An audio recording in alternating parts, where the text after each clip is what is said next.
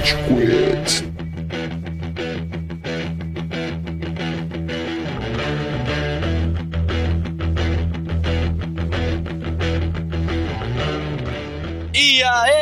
Seus galerinha do mal! Tá começando mais um Rage Quit, o podcast mais passivo-agressivo da polosfera brasileira. Meu nome é Góis e a gente tem aqui virtualmente o Kazo. Hello. Hello. E o Cello. Eu tô abrindo os brigadeiros que eu comprei por causa da minha culpa branca agora. Você também é cometido por culpa branca, Kazo? Eu não, né? Porque. Eu tava falando isso pro Góis antes de começar, eu não posso ter dinheiro. Dinheiro estando bêbado. Porque se eu tô num bar, passa alguém na rua falando que tá vendendo cesta básica, e aí eu, mano, compro 10 caixas de brigadeiro pra ajudar 20 crianças que eu não sei quem são, que eu não sei nem se existem. Cara, eu acho que eu sofria muito mais disso enquanto eu só morava em Alphaville e não tinha, tipo, né, acesso, eu não convivia muito em São Paulo mesmo. E aí eu comecei a, a estudar paulista, porque eu moro né, com a Cal, que mora lá. E, cara, você é abordado tantas vezes, mas tantas vezes, que você acaba criando meio que uma. Você fica meio dessensibilizado. Você tenta entender realmente se a pessoa tá precisando ou não, ou se ela só tá tentando passar a perna. Que Você endureceu também, seu né? coração, então, Kazo, é isso que você quer dizer. Eu acho que sim. É. Ó, dando um update pra vocês, a cocada é meio ruim, com certeza não tem maconha. Vamos pro brigadeiro de chocolate agora. Se tivesse maconha, ser bom, né? Ia ser tipo um Não, novo pro adulto. Eu, Surpresinha. eu tava no Morumbi ontem vendo o jogo, né? E na hora do intervalo, o pessoal puxa aquele cigarrinho do capeta, né? E tinha um molequinho do meu lado, né? Tinha uma família com um molequinho do meu lado. Aí veio pro pai, ô pai, que cheiro é esse? Que delicioso, pai! Eu quero! Caralho, pai, tô doidão. E o meu vizinho provavelmente não ouve Rage Quit, mas dá 11h30 como um relógio e o cheiro da marofa sobe, mano. É impressionante, o cara tem um alarme. Depois falam que quem é maconheiro é disfuncional. Olha esse cara aí, pontualíssimo. Se gravasse podcast, ele ia entrar certinho no horário, já com a pauta definida. Em outro podcast, Exato. né? Porque nesse ele seria expulso, tá ligado? Ou sua maconha já fumada. É, a gente não tá aqui pra falar de maconha. Esse episódio ainda vai vir. né?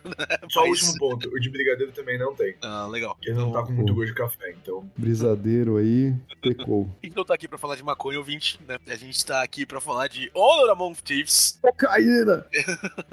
Esse filme que poderia muito bem ter sido escrito por pessoas que usam maconha, mas não, é só por gente que joga D&D. E o, o filme aí que realmente é... Uma mas- Ah, não, na verdade tem. No diagrama de Venn tem uma intersecção bem grande entre esses dois públicos. Quando o Sacha Baron Cohen fazendo o Aladdin, quando ele vai fazer um pitch pro Trump. Você sabe dessa, casou? Você viu esse filme? Que viu? o, tem o personagem o Aladdin do Sacha Baron Cohen que ele vai apresentar pro Donald Trump uma ideia de luvas pra comer sorvete, né? Daí Ele faz um diagrama de Venn, que é tipo, o bloco é pessoas que têm mão e outra é pessoas que comem sorvete. E aí tem espaço no meio, que é o público-alvo das luvas pra sorvete. Esse filme, filme é muito idiota, mano. Mas Cara, qual filme é esse mesmo? Pô, eu, eu amo o Ali. Eu tenho até um, um insert de Ali num dos vídeos. O Sacha Baron Cohen com o Ali ele tinha um programa Talk show, mano. Um talk Muito show, bom. mano, muito grande. E Nesse talk show, tipo, ele fazia o talk show no estado dos Estados Unidos que maconha era proibido. E ele puxava a galera da plateia pra fazer, tipo, uns joguinhos valendo, tipo, um saco de maconha. E a galera perdia de propósito. Ele virava, tipo, mano, você é burro, você não quer ganhar um saco de maconha? A galera, tipo, não, tá ligado? A polícia tava do lado de fora, assim. Mano, era muito bom, velho. Mas tá, Honor Among Bem. Thieves. Filme de gente fumada. Antes de entrar na pauta, a gente tem o protocolo aqui. Casou, onde estamos nas redes sociais? Eu nunca, acho que eu nunca tive que responder essa pergunta. Eu não sei se eu me sinto pronto. Acho que no único episódio que a gente gravou só eu e você, você fez isso. Mas enfim. Ah, é? Bom, então vou tentar me reconectar com o meu eu do passado. Estamos em todas as principais plataformas de redes sociais. Você pode nos achar com arroba RageQuitBR, no SoundCloud, no Spotify. E acho que é isso. Podcast, todas as outras plataformas de áudio que você pensar por aí. Exato. Procure E a gente faz videozinhos aí de temas diversos, inclusive eu aceito pedidos sob demanda. Tem um cara aí que pediu review de Ghostwire Tokyo e uma mina que pediu review de Resident Evil 4. Resident Evil 4 estou jogando, Ghostwire Tokyo está na minha lista há muito tempo, mas eu quero jogar. E no Orkut a gente tá lá como gotiquinhaotome.12. Pedem pra gente há um tempo Vinland Saga, só o Cello viu. O Eu vi tá. Vinland Saga. Você viu? Vi, eu adoro, tipo, acho muito bom. Então grave o vídeo de Vinland Saga. O povo pede. O Eu acho que pediram mesmo. Eu- Se pá, eu comecei a ver por conta disso. Por Vinlândia. É que, mano, a segunda temporada ela é muito difícil de falar sobre. Mano, mas é que sim, é entendível, mas é tipo, aquela demora pra desenvolver, né? Mas, tipo, já, agora já tá num ponto. É que eu tô lendo mangá também, né? Mas agora já tá num ponto que, mano, o bagulho vai começar a escalar mesmo, tá ligado? ligado? Então, até agora eu só cobri o arco da Fazenda, que é a primeira parte da segunda temporada, e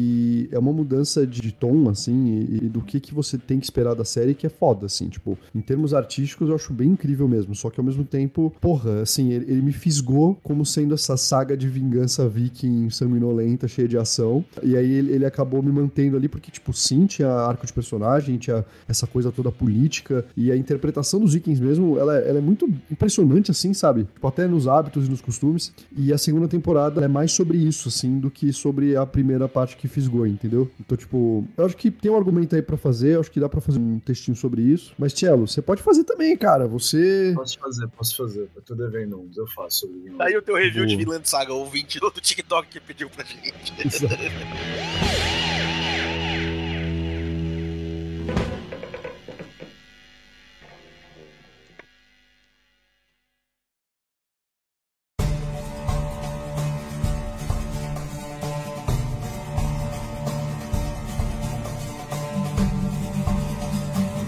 Honorable Thieves, né? É um filme de D&D aí, um filme pra levantar todo o público nerd, né? Falar de suas sessõezinhas aí de RPG que você joga com seus amiguinhos, naquele porão fedido na casa da tua mãe. Você, obviamente, que ouve a gente, ouvinte, é americano, né? E tem um porão, e joga Ah, dentro exato. dele.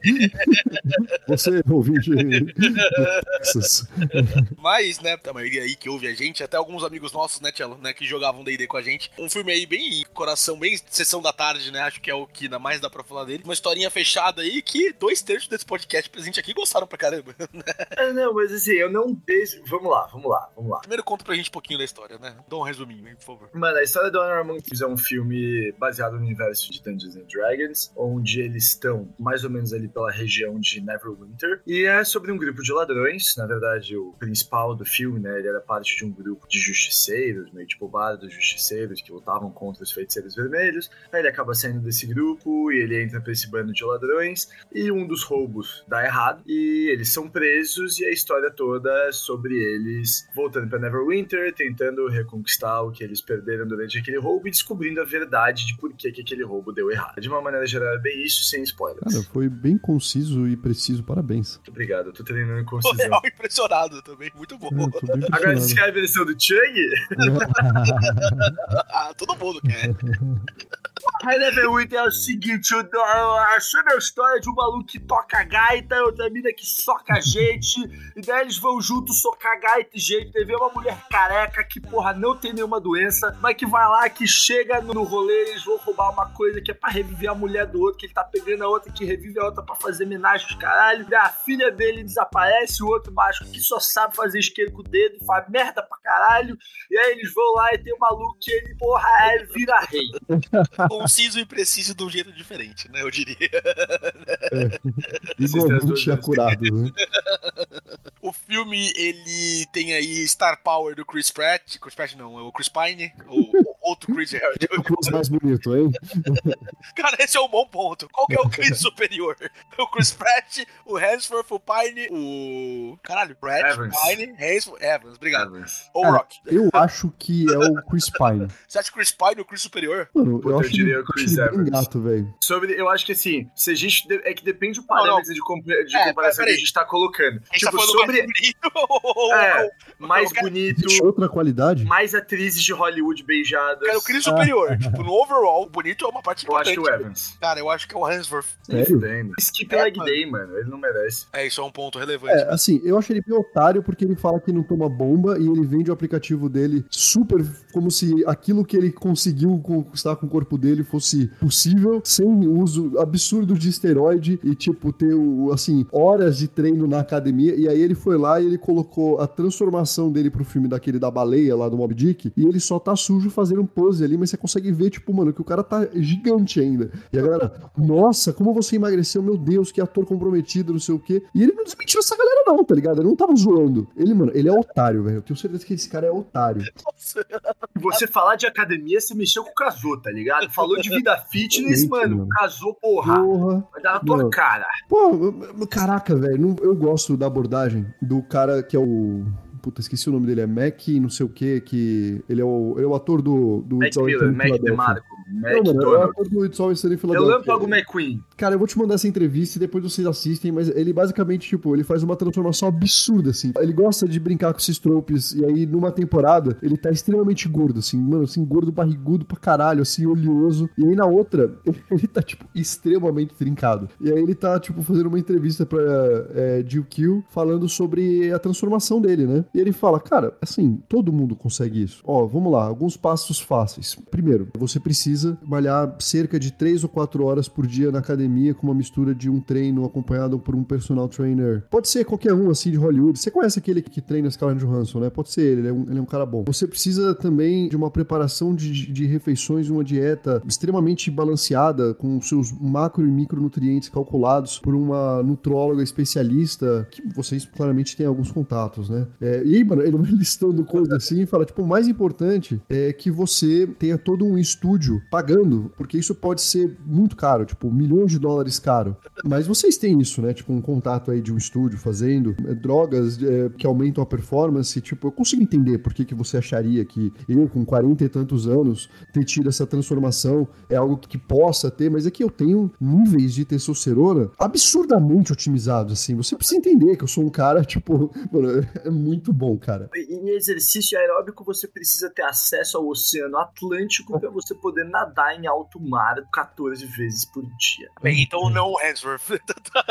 Pode ser o outro, tá ligado? É o Evans. É que o Evans eu acho que é o melhor ator. Mas o pai, ele parece ser o mais gente boa. Ele, parece ser o, o, que menos liga, o que menos tem aquela preservação da autoimagem dele. Ele, ele pode fazer um papel Tá bom. que ele é zoado. Então eu vou colocar o ponto de decisão, então. Gal Gadot ou Scarlett Johansson? Gal Gadot, sem dúvida. Então é o Chris Pine. Vambora. Próxima isso também. É, boa. Ok. Fechado, tá ligado? ok. Acabou. Não, beleza, discussão encerrada, é verdade.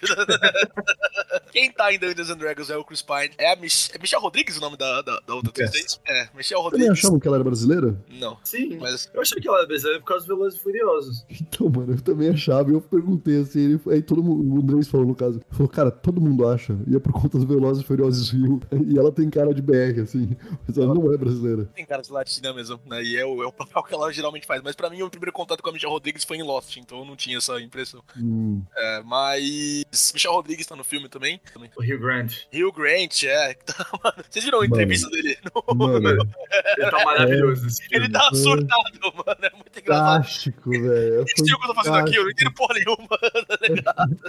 Mano, e assim, ele passa essa impressão durante o filme, mas ele interpreta com tamanha canastrice que parece que ele tá, tipo, full power, assim, sabe? Ele tá excelente. Ele tá É muito muito bom, cara. Mas é que os últimos filmes dele, ele tá meio que nessa posição de con man, né? Tipo, ele fez aquele filme com o... Mano, o maluco do Dallas Buyers Club, o... Deve ser o Woody Harrison, que você não, não, viu não, o outro, o talvez... outro, o outro, o outro. O que, o que fala meio assim, só Ah, fazer é, um filme Matthew com McConaughey. É o Matt McConaughey, isso. Boa. Ah, isso que eu- Ele- ah, tá, tá, beleza. ele Que faz talvez aquele seja irmão filme- do Harrison. Hã? Vocês não viram isso? O quê? Talvez o Matthew McConaughey ele seja irmão do Woody Harrison. Mano, o quê? Como Que? sério?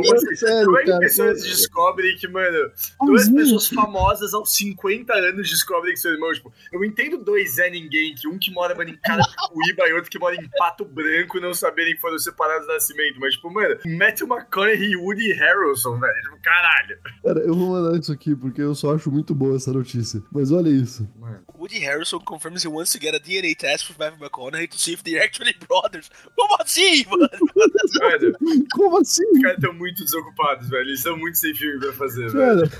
Mano, eles estão muito sem filme pra fazer, eles não são nem parecidos. ah, eles são um pouquinho. Tipo, dá pra ver que um irmão aqui deu certo e o outro irmão, tipo, ele tem algumas características. Tipo, os dois são loiros, olho claro, eles têm um nariz que é. A cor da pele também é muito parecida. Só Mano, que, tipo. Olho claro. Harrison agreed that when Okay. McConaughey's mom said she knew his father, Charles Harrison, it seemed like she was insinuating she slept with him. and it could be McConaughey's biological father.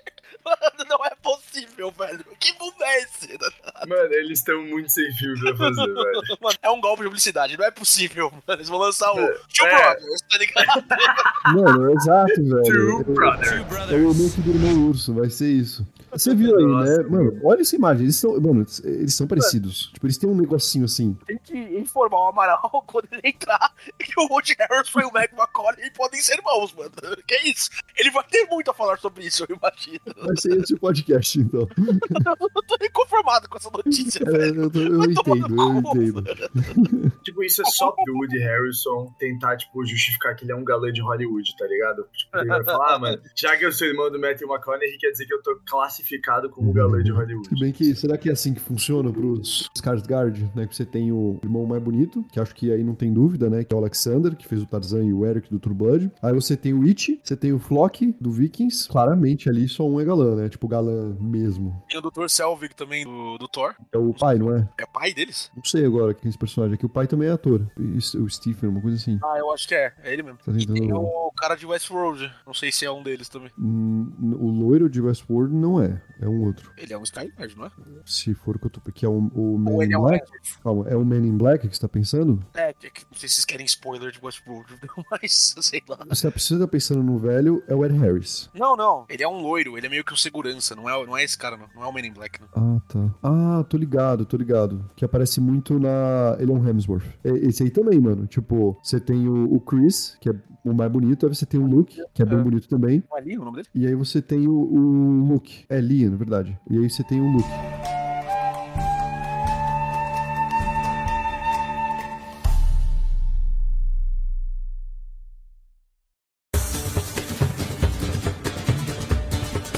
Tem uma hora, vamos pelas, pelas rápidas. Amaral, qual é o Chris mais bonito? Qual o curso superior? Ah, o é mais superior.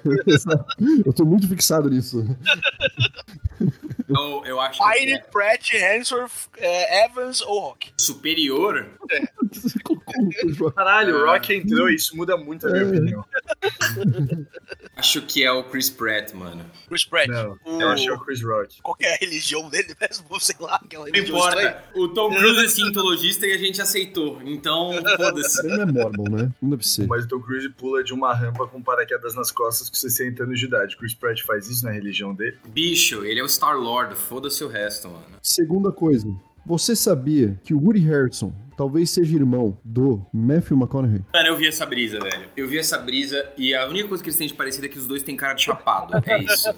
É a única coisa, mano. O Woody Harrison parece que é um cracudo. O outro parece que é um surfista australiano. Não tem nada a ver, mano. Pô, eles são mal parecidos, mano. Tá louco! Mas não são mal parecidos, velho. Eles são, O eles tá são. nessa brisa que eles são parecidos, eles são zero parecidos. Eu Não, sou mais ó. parecido com o Matthew McConaughey do que com o Woody Harrison, lá. você é Será que pouco vocês são irmãos? parecido com, com. Mano, assim, se você olha, né, sabendo dessa notícia, e você olha pros dois e fala, ah, tem coisas aqui que lembram um do outro. Agora, vocês estão saindo do ponto principal, que é dois atores mega famosos de Hollywood. Exato, esse é o principal, é. Indicados, indicados exatamente o que eu tinha ganhadores do falado. Oscar, tá ligado? Né? Falando, ah, ó, se pá, Eles quem que é fizeram irmão? tudo Detective juntos. Exato, exato. Foi exatamente o ponto que eu coloquei antes de começar essa discussão, mas foi tipo, faz sentido, mano. Dois malucos de 60 anos, um que mora, mano, no Acre, o outro que mora no Rio Grande do Sul, não saberem que são irmãos. Mas eles dois, velho. Eu fico imaginando as interações sociais deles antes, até esse momento. Que, tipo, sempre tinha aquele momento deles, cada um, sabe, sempre cerrando os olhos, assim, olhando, tem aquele momento de silêncio. E aí cada um pensando, será que a minha mãe deu pra aquele A cara? minha tia Betsy, ah, eu também tenho uma tia Betsy, tá ligado? Não, aparentemente a mãe do Matthew McConaughey tinha uma vida bandida, tinha um amante, e o amante pode ter sido o pai do Woody Harrison. Massa. Bem legal. Legal que o spoiler é, é esse, não tipo, caralho, mãe, porra. Por que, que vocês Já chegaram nisso, frente. mano? Não sei, que vocês estivessem falando de D&D? a gente tava. Vamos falar que a gente falou de Doppelganger, só pra parecer que a gente não saiu tanto da pauta. Não, a gente começou falando do Hugh Grant por algum motivo e aí entrou no Matthew McConaughey e no Woody Harrison. Eu não sei também como a gente fez esse salto. Eu Eu- fiz esse salto, mas eu não sei como. Se ao menos tivesse tudo gravado. O ouvinte sabe. Exato. O ouvinte sabe. A gente conta aí como a gente chegou, né? Bom, D&D. Ah, mano, é... Ah, porque eu falei que o Hugh Grant tá muito bom no papel de charlatão no Anormal Thieves. E daí eu falei que ele tá, recentemente, ele tá, tipo, mais nessa vibe de fazer papel de papel de cara charlatões. E é porque ele fez aquele filme com o Matthew McConaughey sobre, tipo, mano, que Matthew McConaughey é um, tipo, imperador do tráfico de maconha. Aí, voltando pra maconha mais uma vez essa pauta. A pauta é Dungeons and Dragons e maconha hoje. E Mas aquele brigadeiro não tinha, não era brisadeiro. não tinha, aquele brigadeiro não era brisadeiro. E aí talvez seja, pode estar começando a bater agora. Tipo, ele fez aquele filme e ele também era meio que um conman assim. Então eu acho que o Hugh Grant tá nessa vibe de conman e tá numa vibe meio maluca. Porque, tipo, antes ele só fazia o quê? Tipo, uns filmes de dramalhão Não. fudido e umas comédias românticas Era comédia romântica, era comédia romântica. Eu vi um- uma série, uma minissérie, na verdade, da HBO, com ele e com Nicole Kidman, chamada The Undoing. E ele faz um médico e ele tá super bem, é, mas assim, é um papel mais tradicional. Até o final ali, que, tipo, tem coisas, mas enfim. E aí eu falei, caralho, mano, o Hugh Grant, ele é bom, né? Ele é, tipo, um bom ator. E aí eu vi ele nesse filme e ele é um ótimo ator. Eu adorei ele nesse filme. Ele é. Mano, ele fez aquele filme, tá ligado o moleque que canta Killing Me Softly no final do filme? E aí, tipo, quando você vai ver esse filme, você descobre que o moleque é um ator que agora cresceu e vai fazer o filme do Drácula e fez o filme do João e o Pé de Feijão. Mano, tá. Eu acho vou- que você tá falando do, do que, é o que faz o menu, que é a, a, a fera. É, no- é, é, é, Tô é. ligado, é o Nicholas Hoult, uma coisa assim. Ele fez um filme com esse moleque pequeno, mano. Eu só descobri que era esse moleque pequeno porque eu revi esse filme em alguma sessão da tarde da vida. Vocês sabiam que o Hugh Grant, ele realizou um sonho meu, né? Assim, Por causa desse jogo, ele virou uma carta de Magic. Sim, ele veio uma carta de Magic que vai caber muito bem no meu deck de Rogues. Mano, a. Wizards, que faz parte da Hasbro, que, que tem, tem o direito ali de D&D, lançaram uma edição de especial de cartas que tem todos os atores aí do filme. E aí são cartas novas, únicas, inclusive. A comunidade tá puta, porque, tipo, é um jogo de high fantasy. Aí agora tem lá o Chris Pine, o Hugh Grant. Os caras estão falando, não, vamos fazer um, um deck de tribal de Chris. Aí a gente pega o Chris Rock, o Chris Pine. Legendary Creature, Chris. Human Me Chris. falem que o personagem Não. dele é da hora, porque se ele for da hora, quem sabe eu não rodo ele em algum deck. mano, o personagem dele. Vou rodar ele no meu. Mas ele é incrível, de verdade. É, muito o, o Hugh Grant, basicamente, né, como a carta diz aí, ele é um charlatão aí, ele é um rogue, né? Ele tá entre os rogues aí do filme. E ele meio que faz um instante ali com uma feiticeira vermelha pra tirar uns caras da jogada e assumir o reino de Neverwinter, tá ligado? Hum. É, é um personagem legal, assim, tipo, é divertido as motivações, é divertido o que ele faz no filme, mas o que é mais impressionante é a atuação do Hugh Grant ao longo do filme. Tá completamente maluco, tá completamente doido, assim, no papel, tá tipo. tá ligado? Tipo, O diretor ligou a câmera e o Hugh Grant esqueceu que ele tava no filme. Ele tava só passeando por lá. o que é isso mesmo, assim, tipo. Olha, eu acho engraçado que nesse filme eles meio que colocam o Chris Pine como sendo um bardo, né? Só que a grande real é que não, né? Tipo, quando você vai considerar a classe bardo no universo de Dungeons and Dragons, ele não tem, na verdade, muito de bardo. Ele seria meio que uma. Ele Ele é seria meio também, né? É, então, a, a grande real é que ele seria um fighter com rogue, meio que, tipo. Baita não, né? Porque, mano, ele, ele mal briga. Tipo, tem uma cena de bardo ali, mas ele, ele tá mais pro rogue. Tipo, o que eu imaginava ver no filme, usando esse seu gancho aí, era tipo o cara dando um buff mesmo, assim, sabe? Ele, que nem aquele vídeo lá que eu amo, que ele começa, tipo, meu Deus, eu preciso de ajuda com esse monstro gigantesco, sabe? E aí ele, fale mais nada. E ele começa. e ele começa, tipo, é, começa a tocar uma aura, assim, e o cara, tipo, meu Deus, eu me sinto diferente. O que é isso? É um buff de carisma. Ele, como que isso vai me ajudar, tipo, com um monstro gigantesco? E ele, tipo, não sei. E aí volta a tocar. Cai em cima É dele. vídeo. Então, mas é que essa brisa, ele não é um bardo, velho. Porque, Não, é. assim, ele deveria ter magia pra ser um bardo. Grande real é que ele é um rogue mesmo, né? Tipo, um rogue com performance, uma parada Ele é um assim. rogue com um banjo, tá ligado? Tipo, é, isso. Como o Cello falou, ele, ele começa o filme no lado bonzinho, né? Ele não começa como rogue. Ele tá entre os flautistas lá, né? Que é aquela sociedade, né? Pra lutar contra o É, Red os, não, os flautistas é os arpeiros. Arpeiros, é. Nossa, que gangue de merda, mano. É tipo a gangue do, do- da camisa xadrez do Amaral. É, a gente foi pra Piracaia semana passada, aí eu e o Willis esperando no posto, o Amaral chega de moto, perdeu, perdeu, de camisa xadrez e flanelinha, tá ligado? Ah, a gangue do algodão doce, tá ligado? Nossa, mano. Os arpeiros, a gente vai roubar sua lancheira numa hora do recreio, seu bosta. Não, então, mas eles são uma sociedade de proteção, na verdade, eles são meio que good guys, né? E aí o, o Chris Pine, né? Alguém lembra o nome dele, do personagem do filme? Eu não, lembro o nome do personagem. Eu posso Mano, colocar no- a cartinha de Magic, vamos lá. Chris Pine Magic. Ah, eu tô aqui, ó, peraí. Ele é o Ed, Ed. Edgin, Ou é. Ed. O Edgin, ele, o personagem do Chris Pine, ele, ele percebe que ser um cara legal não paga as contas e ele começa a fazer pequenos roubos, né, nas missões dele. Eu não sei se isso é. A gente vai falar de spoiler, né? Foda-se. Vai, vai. Vamos. Ah, não, Tipo, ele faz, na verdade, um roubo, e é justamente esse roubo que, que ele Não, rouba lá ele do- faz vários. Aparece ele, ele começa só ele e a Roga e eles estão Não, mas isso lá. é depois ele ter perdido a mulher. Tipo, ele primeiro faz um roubo, Ele faz um roubinho lá, ele rouba e aí ele- Ah, a é. mulher é localizada, morre, ele entra em depressão pra caralho, e aí Começa a eles começam a ter a montagem de roubo, que é bem legal, assim.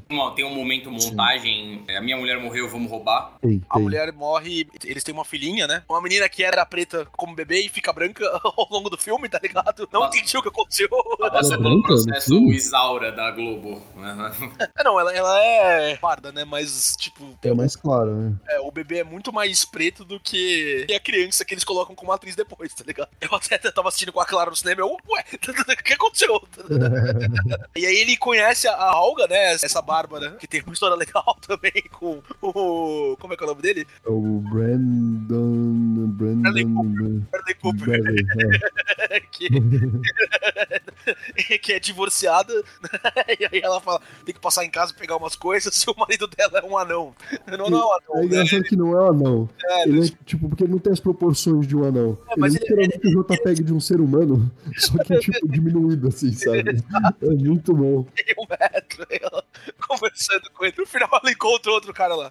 É, muito engraçado. Eles começam essa vida de roubos e tal, né? E aí eles têm um, um One Last Gig ali que passam pra ele, onde eles conhecem. O Rio Grant tá com eles já e tal. E aí o que faz o Chris Pine querer ir pra essa última missão aí é que tem uma Tablet of Resurrection, né? Que ele pode ressuscitar uma pessoa, né? Pode usar pra ressuscitar uma pessoa e ele quer pegar pra ressuscitar a esposa. Só que é tudo um, um golpezão. O Rio Grant lá tava planejando com uma feiticeira, né? Com a feiticeira vermelha que tem motivos escusos ali pra estar com eles. E eles acabam sendo presos, né? Eles são presos ali pro Rio Grant ficar com, com as coisas, a feiticeira fica com as coisas. E o resto do filme é tipo eles voltando, né? Eles saindo da prisão e voltando é, pra Neverwinter pra tentar recuperar as coisas e salvar a menina, né? Salvar a filha do Chris Pine. Fora o Chris Pine e fora a Helga, a gente tem outros tropos de personagem. A gente tem o feiticeiro fracassado, né? O que é. é, é sempre um trope também. É, é- é o menino do Get Down, é o menino do Detetive Pikachu. Achei ele bem bom no filme também. Mano, achei ele ótimo. Tipo, ele tá jogando The Quarry com a Cal e ele também faz um papel. E eu não vi Get Down, então a minha referência era Detetive Pikachu e o The Quarry. E no The Quarry ele é chatão, tá ligado? E aí o personagem aparece nesse filme e no começo ele tem uma personalidade, mas ele vai se desenvolvendo. Eu achei ele muito bom no filme também. Ele tem aquele rolê do. A única coisa que você precisava pra ter os seus poderes é acreditar nos seus poderes, tá ligado?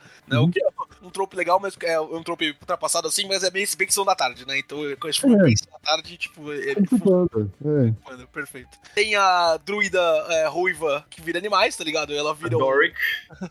Ela vira Ela- um coruja. É. Mutano?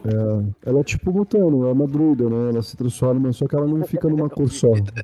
E tem o cara de Bridgerton, né? Que puta que pariu que ser humano gostoso, hein? Meu Deus do é, céu. é. Mano, a cena de esses caras, ele tá tão bom, tá tão legal. Mano, ele tá muito velho. Cara, eu, em parte, eu queria ver esse filme dublado, porque eu acho que ele iria passar uma vibe mais autêntica de Sessão da Tarde, tá ligado? É verdade, é verdade. é? Deve ser mesmo. Mas basicamente, para pra você que não viu o filme, eles encontram um NPC paladino que é ex-Red Wizard, que ele é o cara que faz Bridgerton, né? E ele é assim, perfeito, né? E é claramente a parte encontrando um cara que o DM colocou ali pra conversar com eles. Exato. Ele fala de forma pomposa, ele mata os inimigos, claramente level 20, tá ligado? É, Ele é tipo, claramente high level, assim. E a cena de introdução dele é muito boa. Primeiro que, tipo, ele tá usando uma.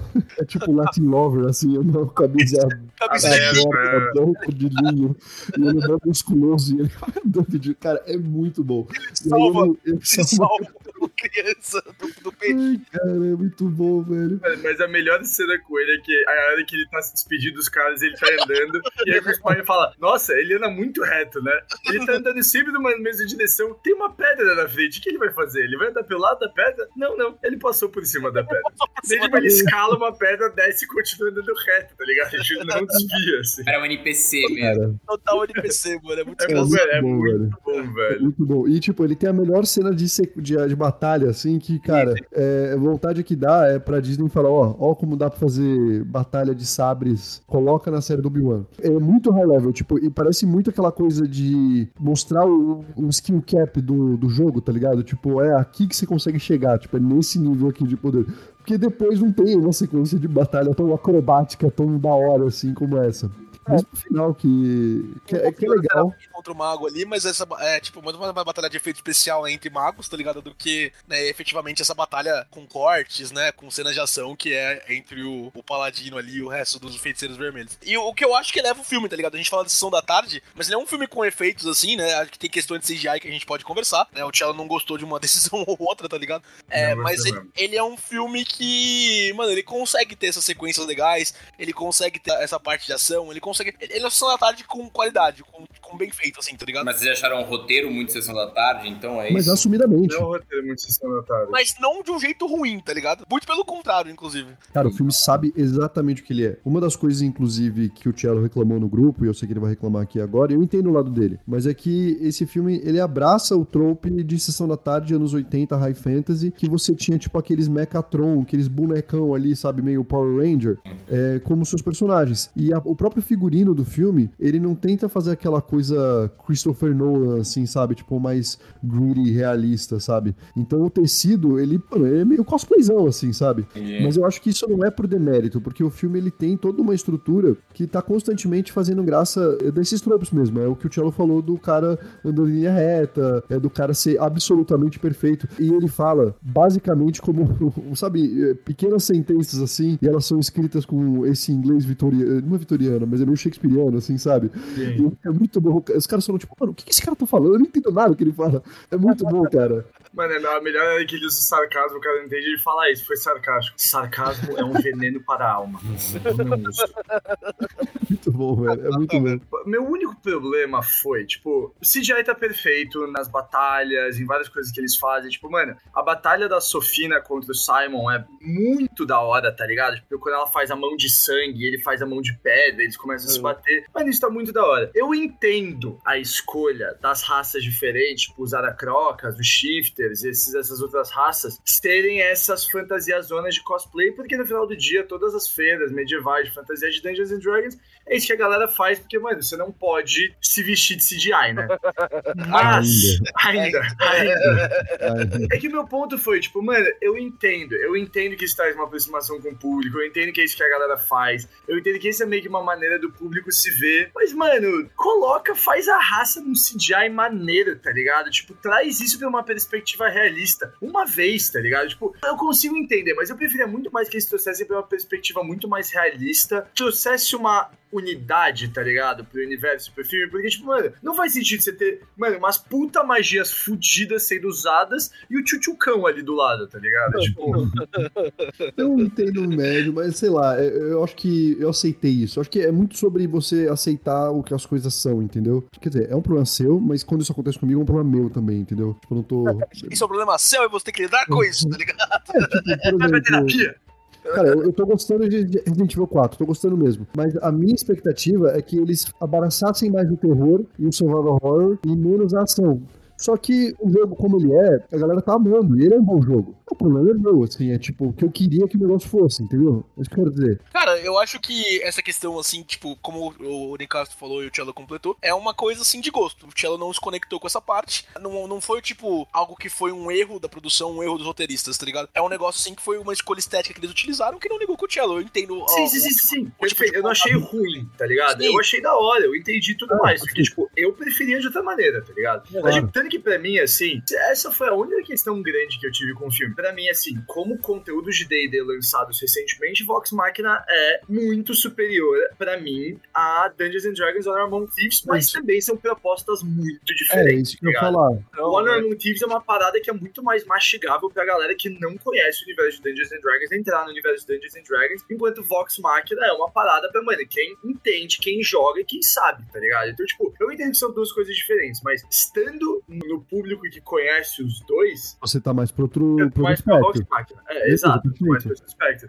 Mas assim, como Isso, eu queria discordar rapidamente desse ponto, porque eu não acho que Vox Machina é um produto exclusivo pra quem conhece D&D, tá ligado? Eu, assim, vou usar o argumento de, de confirmação porque eu vejo com a Clara, né? Então, tipo, a Clara não conhece nada de D&D, ela se diverte pra caralho com Vox Machina. Então, Eu não acho é que exclusivo. Você Mas- aproveita mais, com certeza, se você É, conhece sim, sim, o Vox Machina, né? Mas eu acho que o filme do D&D é a mesma coisa, assim, tipo, ele com certeza é muito mais palatável, ele é muito mais básico, mas é um negócio que, tipo, se você conhece as raças, se você conhece os tropes, o bagulho do cubo gelatinoso que aparece no filme lá, tá ligado? É um bagulho assim que, tipo, é um monstro clássico de D&D que você fala, caralho, olha essa porra, né? Tem os Red Wizards, assim, que são uma sociedade que, no qual eles não têm uma, a, parte do flashback lá, mas o filme não, não perde tempo tentando explicar o lore do universo. Não, não explica nada. Tá não te explica é nada. assim, tipo, ó, isso aqui é uma fantasia, é isso. Se você conhece, da hora. Aproveita, porque você vai ter mais coisas disso. Mas não conhece, oh, é legal também, é uma aventura sessão da tarde. Você pode curtir aí também. Talvez eu saia do seu ponto, Cielo, mas é o que eu queria falar. Essa questão da escolha, né, da parte galhofa, seja em figurinos, seja em CGI, seja em efeitos,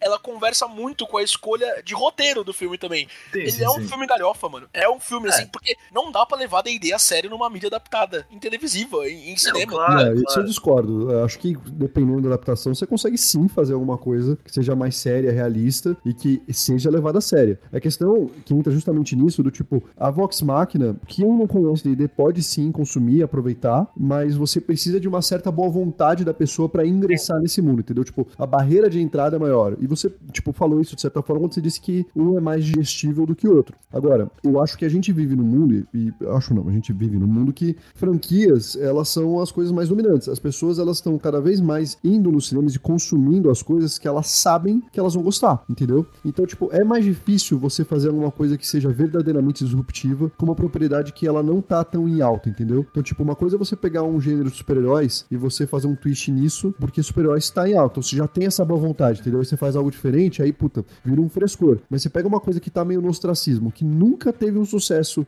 até onde eu saiba, tipo, nem Caverna do Dragão não foi finalizado nos Estados Unidos, né? Que aqui no Brasil é, é grande. Nunca teve um sucesso de adaptação. Aí você, imagina, faz uma parada que, tipo, seja mais sisuda, mais séria. É. Esse é um flop, cara, entendeu? Esse filme, é, mano, ele tá indo bem nos cinemas. Isso é foda pra caralho, dá Paramount ainda por cima. Paramount só toma no cu nos últimos anos, tirando o Top Gun. Mas, mano, mas o ponto é, tipo, eu achei um puta filme da hora. Realmente, meu principal problema foi, com, não problema, mas minha, minha única questão é que eu não gostei da escolha de figurino as raças, é assim, que eu acho que principalmente é da hora, também voltando a uma comparação a Vox Machina, eu concordo com você, guys. Você não entendendo o universo, você aproveita os dois. Mas eu acho que você aproveita muito mais, tipo, Vox Machina tem muito mais nuances dentro do, tipo, da série que você aproveita o universo. Então, tipo, por exemplo, você no Vox Machina, você claramente, mano, os D1s e os D20s, que você sabe quando eles aconteceram. No Honor Among Thieves, você não tem muito essa parada de, tipo, entender onde tá a jogabilidade de Dungeons and Dragons. É uma história, mas que eu acho que é muito da hora também, porque, tipo, mano, o Honor Among Thieves, eu achei um jeito sensacional de vender Dungeons and Dragons pro público mainstream. Porque, mano, é. querendo ou não, tipo, por mais que todo mundo, de maneira geral, saiba o que que é Dungeons, se você perguntar, falar, ah, o que que é Dungeons and Dragons? A pessoa vai falar, ah, aquele jogo de dado e papel. Uhum. tipo, de maneira geral, tipo, oh, coisa de nerd, ou não, de maneira não, geral. Não, não, não, não. É aquilo que os meninos do Stranger Things jogam. É isso é que eu quero responder. É verdade, é verdade. Sim, perfeito, é verdade. perfeito. Essa é a resposta de hoje. Boa, Mara. Mas eu achei um jeito muito da hora de, tipo, meio que trazer Dungeons and Dragons pro público mainstream e fazer as pessoas terem uma certa curiosidade por Dungeons and Dragons. Tipo, meus amigos lá de Lisboa, tipo, um monte de gente nunca tinha visto nada de Dungeons and Dragons, sabia que era o rolê de Stranger Things. Alguns viram o filme e até vieram falar comigo e falar, tipo, oh, como é que joga Dungeons and Dragons? Eu falei, tipo, mano, vamos fazer ah, uma campanha, ah, one shot. Senta aí.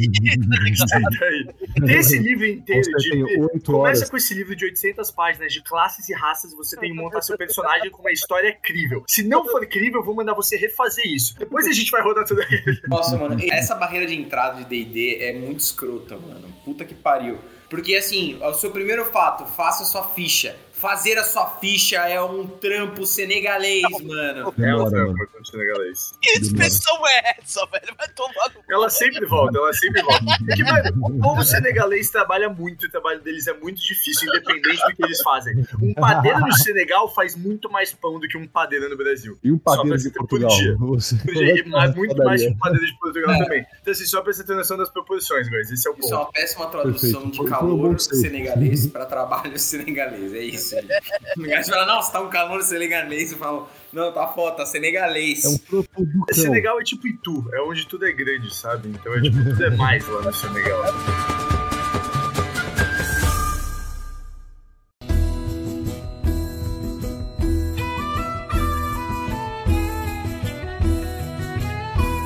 Eu só acho que você foi perfeito, Telo, porque, tipo, o rolê de Vox Machina é você traduzir uma narrativa, um negócio que é literalmente uma campanha de D&D, tá ligado? É uma campanha Sim, sim, sim, simplificada sim, sim. também, né? Tipo, é muito mais uma questão narrativa ali de você acompanhar as lives, ver os vídeos dos caras jogando, né? E aí eles tentaram narrativizar mais ainda e colocar numa animação, né? E eles fazem isso muito bem. Você realmente vê os D20s, vê os D1s, vê as interpretes do roteiro ali, mas o que o DM, né? Matt, né? O nome dele, o DM, o- o, É, o Ma- Matthew Mercer. Mercer. é, ele faz ali é uma adaptação, tipo, palatável do que é uma mesa de RPG que, tipo, envolve muito mais cálculo, envolve matemática, envolve as coisas que a gente gosta em Pokémon, por exemplo, né, Tiano? É, é meio que um Nerdcast de RPG também, sabe? Tipo, coloca um fator de jogabilidade, mas é em função da história. O que você tem que criar nessas duas mídias, Vox Machina e o Nerdcast RPG, é um negócio que funcione para as pessoas conseguirem assistir enquanto ainda tem um pouquinho de jogabilidade. Perfeito. O Honor Among Thieves não é isso. Ele é uma Sim. história com elementos de D&D, tá ligado? Com o universo, com os personagens, as classes, etc. Então ele não tem essa obrigação de parecer uma partida. Ele não tem essa obrigação de ter elemento de jogabilidade. Ele- até faz acenos aqui e ali, tá ligado? É o único momento bardo do personagem do Chris Pine, né? Quando o Simon tá fazendo aquela ilusão, né? Pra enganar os guardas. Aquilo pra mim foi um fail safe throw, tá ligado? Tipo, o guarda tentou ali, ele jogou um perception de, de wisdom, jogou um perception de alguma coisa, É. ele viu por trás da ilusão, né? Tipo, é- é- são coisas que eu, como jogador, consigo reconhecer. Acho perfeita a sua colocação. Tipo, tem várias cenas do filme que você vê realmente essa magia falhando, tá ligado? Até persuasion check, assim, sabe? Sim, sim. Que você falou, Mas eu também acho que, tipo, se você. A Clara, por exemplo, apesar de ela nunca ter jogado Dungeons and Dragons, pra ela, Vox Machina também é muito divertido e muito palatável, porque ela também tá no universo de animes, no universo de mangá, Sim. no universo dos jogos. Toda a minha galera lá, todos os meus amigos lá de Portugal, se eu mostrar Vox Machina pra eles, se eu mostrasse Vox Machina antes de mostrar, por exemplo, Honor Among Thieves, eles provavelmente não teriam uma certa rejeição a Vox Machina. Agora que, tipo, eles curtiram Honor Among Thieves,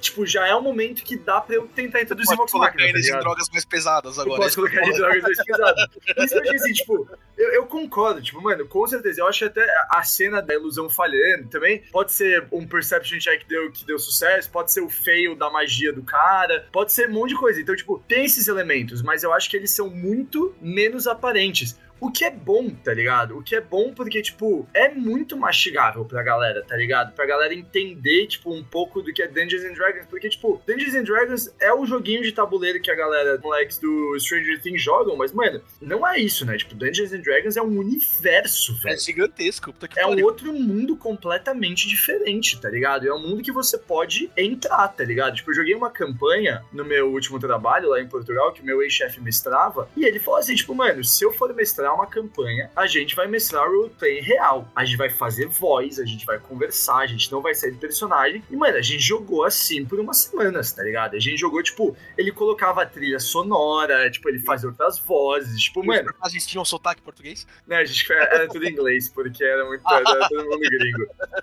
Nossa, mano, seria fantástico. Ia ser fantástico. Escapa! Role uma iniciativa! Ah, parece ele não foi bué, não foi bué fixe do iniciativo, parece que falhou aqui, então tá mais de merda. Parece que tá morando aí há dois anos, hein? Foda-se. É, daí você faz uma decisão e você fala assim, ah não, porque eu vou tentar esfaquear esse cara. É esparvo, gancho? Tá pensando o quê? Muito bom. É, Isso seria uma inventação da hora, tá ligado? Isso parece realmente que é um povo alienígena de outro Uma universo. feira renascentista, assim, quase. Mas qual que é a É, relação é, de vocês com o jogo mesmo, né? Com D&D? Tipo, a do Cello acho que é a mais clara. Joguei uma vez com os moleques e aí o- tudo que eu, eu cheguei até o Bugbear. A gente chegou na den do Bugbear e foi isso. E aí acabou. Depois eu só tive contatos aleatórios. A minha maior referência de D&D é tipo o Cálice Sagrado do Monty Python. Adoro, velho. Eu vi a peça, a Spamalot, é muito boa. A peça é É, foda. É, bem da hora. Mano, é, essa minha. E é assim, porque DD é muito influente, você acaba meio que pegando de lateral. Quando você gosta de high fantasy, você meio que vai incorporando muitas paradas. Eu entendo as mecânicas do jogo, mas, cara, nunca me interessei pela história. Eu sei o que é um beholder, mas caguei pro beholder. Não, não me importo muito. O Tiamat. Você tem noção? O meu maior contato com o lore foi quando o D&D virou carta de Magic, que teve duas coleções de D&D, e aí apareceu lá o Tiamat com uma carta muito foda. Eu falei, porra, que bicho é esse? Eu quero ver o que é isso, mas nunca me interessei muito, mano. Tanto é que não fui ver o filme.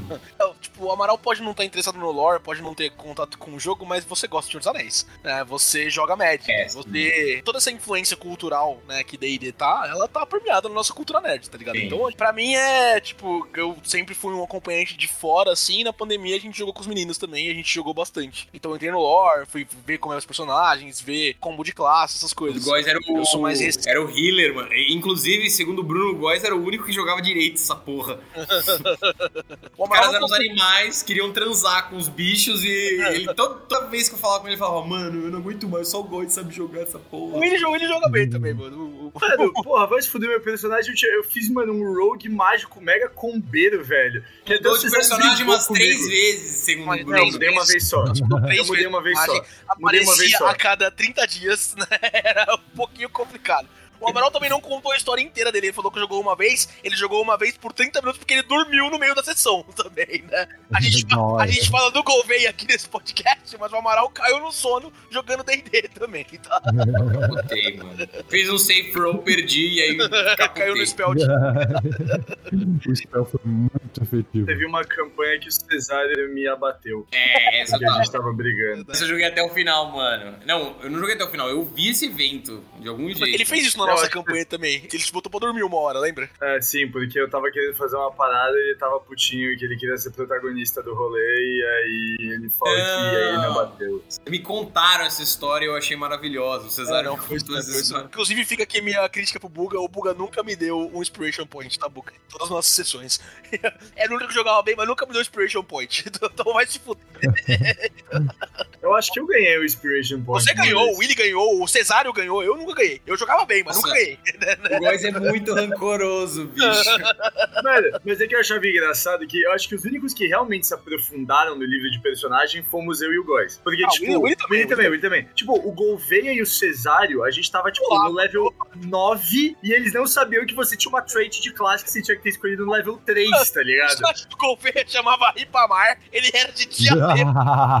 Ele tinha uma pantera que ele matava a cada duas sessões, tá ligado? E a gente, por dó, tipo, devolvia a pantera pra ele, tá ligado? Tipo, Todo ah, tá bom, vai, o Gouveia achou uma pantera na E todo ataque do Gouveia, que era domingo à noite, né? Todo mundo que conhece o Gouveia sabe o que ele faz domingo à noite, né? Ele dorme e faz outras coisas, tá ligado? Todo ataque do Gouveia é eu dou um tirambaço com a minha flecha, tá ligado? Era sempre o mesmo ataque. Aí chegou o momento que das últimas partidas que eu joguei, você já tava no momento que vocês estavam controlando a pantera do Gouveia. Então, tipo, Eles tomaram o bicho dele. ele já tava tipo, ah, joga a pantera do Gouveia na frente, foda-se. A, a pantera do Gouveia morrendo de fome, cheia de carrapato, toda fodida. Não, vem aqui. O Gouveia é o diabo essa pantera. Mas é da hora, tá ligado? É a relação Mas- do casou com o D&D também, antes de a gente mudar de assunto. Não, eu- eu- a minha é mais parecida com a do Amaral, na verdade. Tipo, eu sempre consumi muita mídia de high fantasy, então, tipo, já comecei a jogar Baldur's Gate, né, por curiosidade mesmo, não, não é minha vibe. Já comecei a jogar Diablo, também não é minha vibe, mas, tipo, esse- cara, Skyrim, né, que aí sim é muito a minha praia, tipo, é extremamente imbuído em coisas de D&D. A resposta do porquê que eu não zerei Resident Evil 4, por que que eu não comecei a jogar o, o Ghostwire Tokyo, é porque a pulguinha do Fallout, ela voltou com força. E aí, cara, eu tô jogando New Vegas. Eu já tô com 40 horas nessa merda. Eu e Gog. E go again, cara. Todo ano aparece um jogo da Bethesda e esse ano tem Starfield, cara. Eu não sei o que vai acontecer comigo. Eu não sei.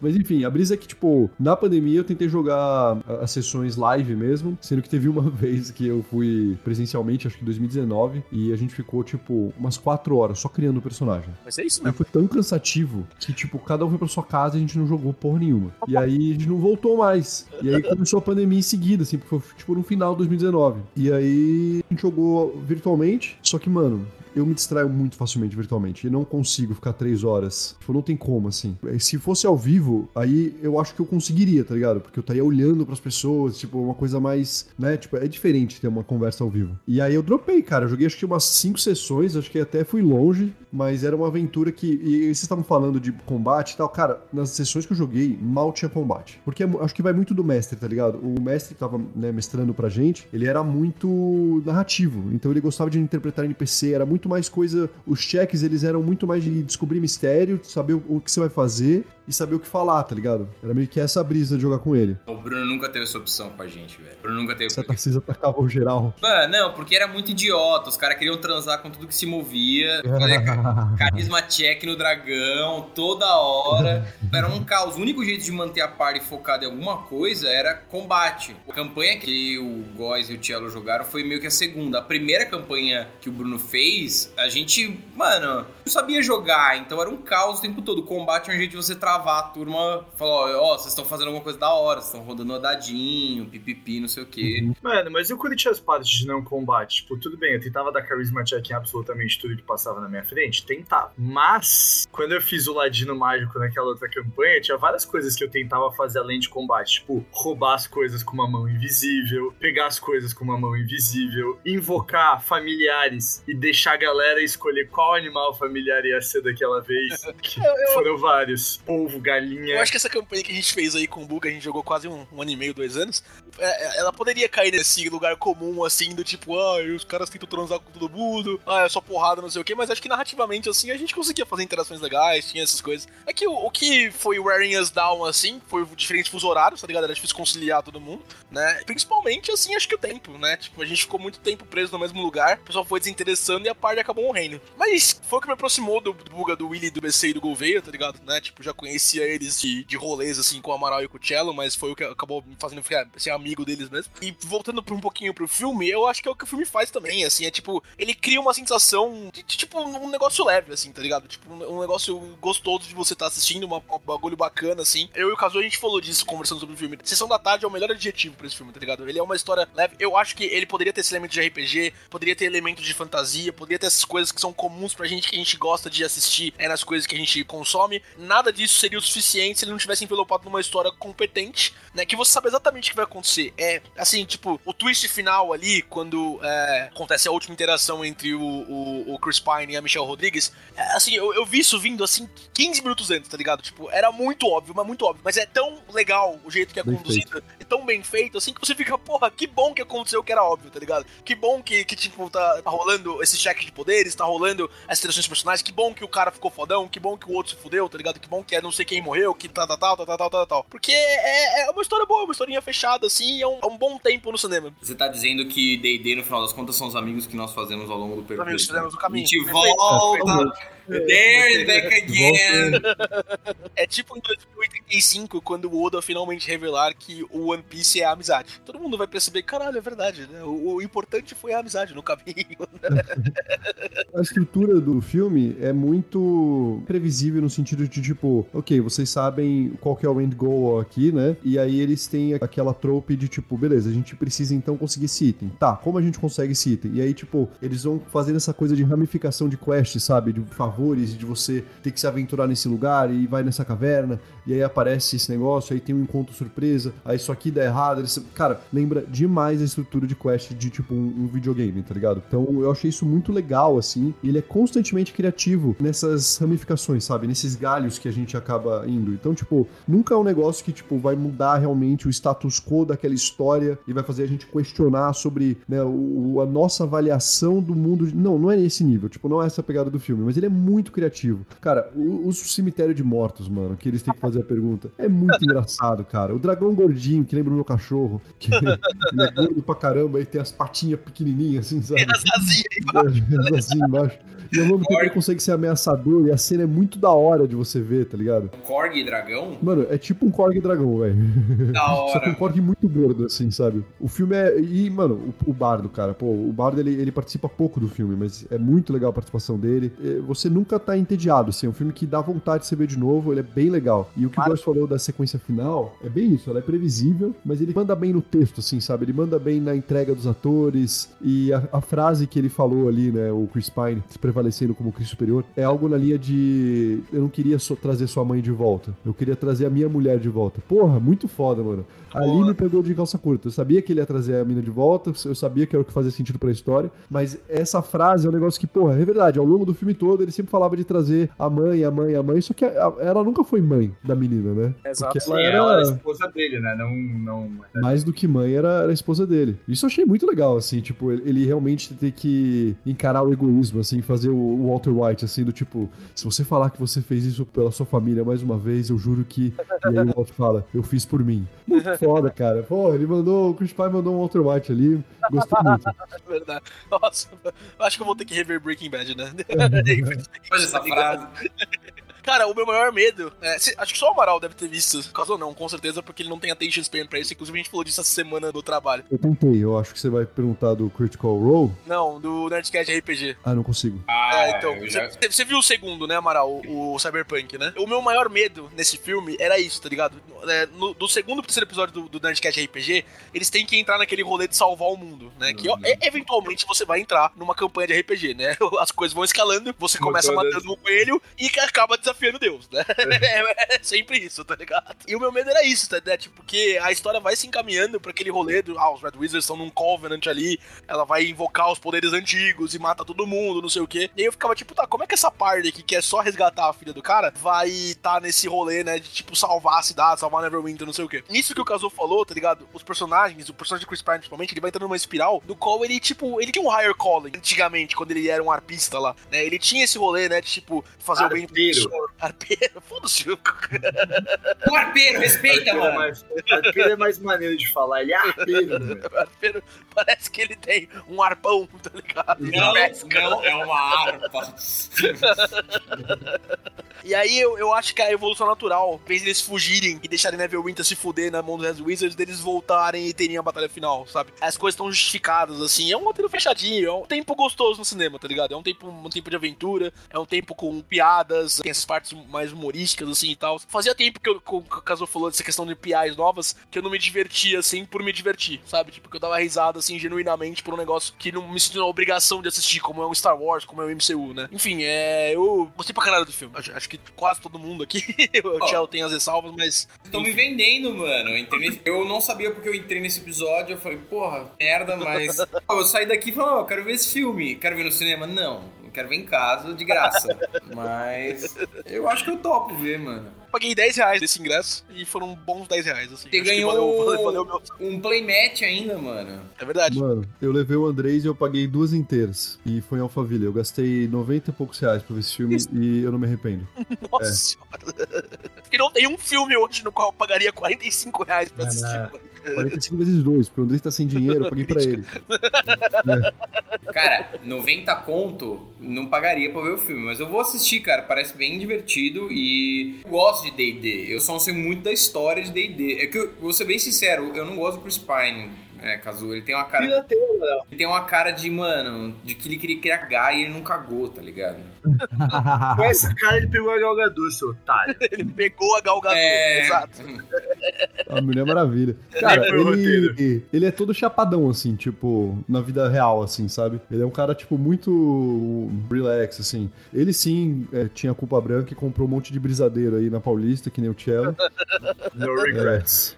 Eu gostei bastante do filme, recomendo muito que assistam. E fico feliz que ele tenha dado dinheiro. Eu gostaria de ver uma franquia com esse tom, assim, sabe? Eu acho que, cara, tem pano pra manga. Óbvio que, como tudo, né? Se você começa só a fazer reiterações e, e você não faz nenhum tipo de realmente de, de update ali, alguma coisa que mude um pouco, fica chato, né? A gente tá vendo isso de certa forma com o MCU, que eu não aguento mais, cara. Não aguento mais. É, tá então aqui acho que foi um respiro de ar fresco, assim. Meio que isso que eu quero te falar. É, indo bem na, na bilheteria como ele tá indo, né? Eu tô vendo aqui, ele fez 160 milhões só. Deixa eu ver.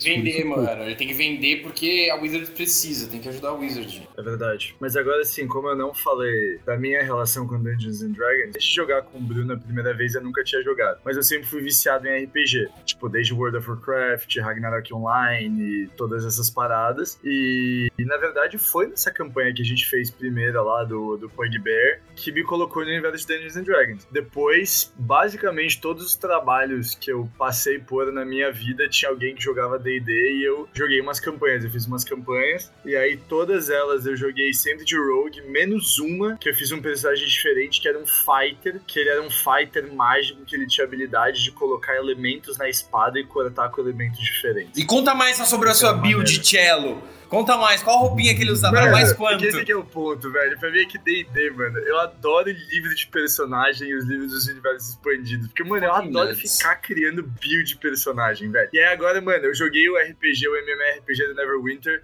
Joguei o Baldur's Gate, comecei a jogar o Divinity, eu preciso terminar. Mano, o Baldur's Gate eu vou continuar jogando. Se alguém quiser me acompanhar no Baldur's Gate quando sair pra PlayStation 5 em agosto, bora. Não. Vai depender. Não, valeu. Mano, é um puta jogo bom, velho, Baldur's Gate. Se você quiser jogar o Den Ring de novo, eu jogo com você. Eu tô até pensando em fazer o New Game Plus aqui, esse Mano, feriado. quando eu pegar o PS5, rejogar um, Elden Ring. Não vai ter Elden Ring aqui, não. Chega de Elden Ring. O Den Ring não tem nada a ver com D&D, porra. A Ring só tem tudo a ver com o D&D. Não vamos falar disso. O Góis vai descer a nota dele do filme. Não, tem muito parecido com aquela merda. Então vamos lá. Então vamos fazer uma votação Casou e, e Góis pra terminar. A votação é: Você acha que o Amaral deveria assistir hoje esse filme? Eu voto sim. Eu vou bem também, cara. Eu voto sim, Então, feriadão. Amaral, votamos, tá decidido. Você tem que assistir hoje esse filme Beleza. no cinema mais próximo que tiver da sua casa. Se você não assistir, você vai receber uma represália generalizada de toda a comunidade do Rage Quit. Por escrito, tá ligado? Por escrito. A gente vai com tochas, picaretas, foices e martelos e, e tridentes e como é que é o nome daquele bagulho pra, pra pegar feno? É, pitchfork, é... Pitchfork. Tridente. Pitchfork, É, o tridente mesmo, mano. É um tridente, tá bom. A gente vai com isso na porta da sua casa até você sair pra ver Dungeons and Dragons. Você tem exatamente 12 horas. Eu vou no Cine Piracaia, eu vou ver se eles dão um- um- uma parada aí na- no schedule deles de filme porno- pornográfico pra comunidade da cidade. Justo, justo. De ver se eu assisto. O combo de pipocas tem que ver se tá disponível porque as galinhas eles chegam antes e comem tudo, né? O milho. Tá É. É, Mas assim, como de pipoca vem junto com o anzol de pesca, né? Então, mano, Aí, ó. pode... Tonks. com um potinho de minhoca e, e uma ceva pra você. Enfim, pode, Mas o pote de minhoca é pra você comer durante o filme, não é pra você pescar. enfim. É, Amaral, falta a opinião de uma pessoa. Exatamente, guys. Falta sua opinião, Estevão. O que você achou, não? Ouvinte. O Estevão não é ouvinte. O que que você achou desse filme maravilhoso?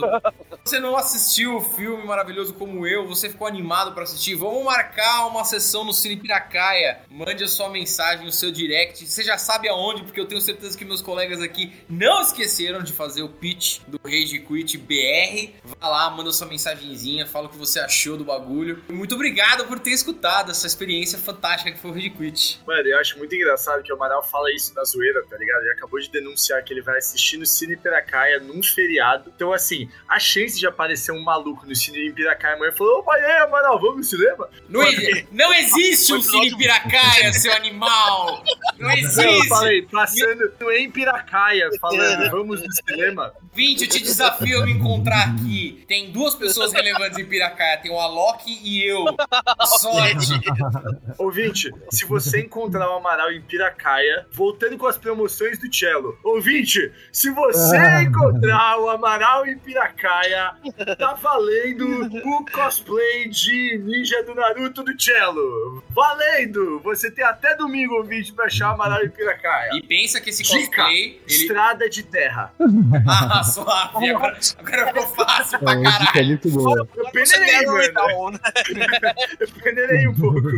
Cara, e veja, ouvinte, um cosplay de um cara que criticou o cosplay do filme. Então vai ser um negócio. Tem que ser um negócio muito bom, né? Ele não seria hipócrita a ponto de usar uma fantasia de Charmander O merda Cello hipócrita. e falar mal do negócio do Não, filme. Não, isso não Tudo pode bem, galera. É isso aí, o episódio acabou. Vamos parar de falar mal de mim. Um beijo. Ele falou, né? GG. Valeu. Adeus. Queijo de um queijo.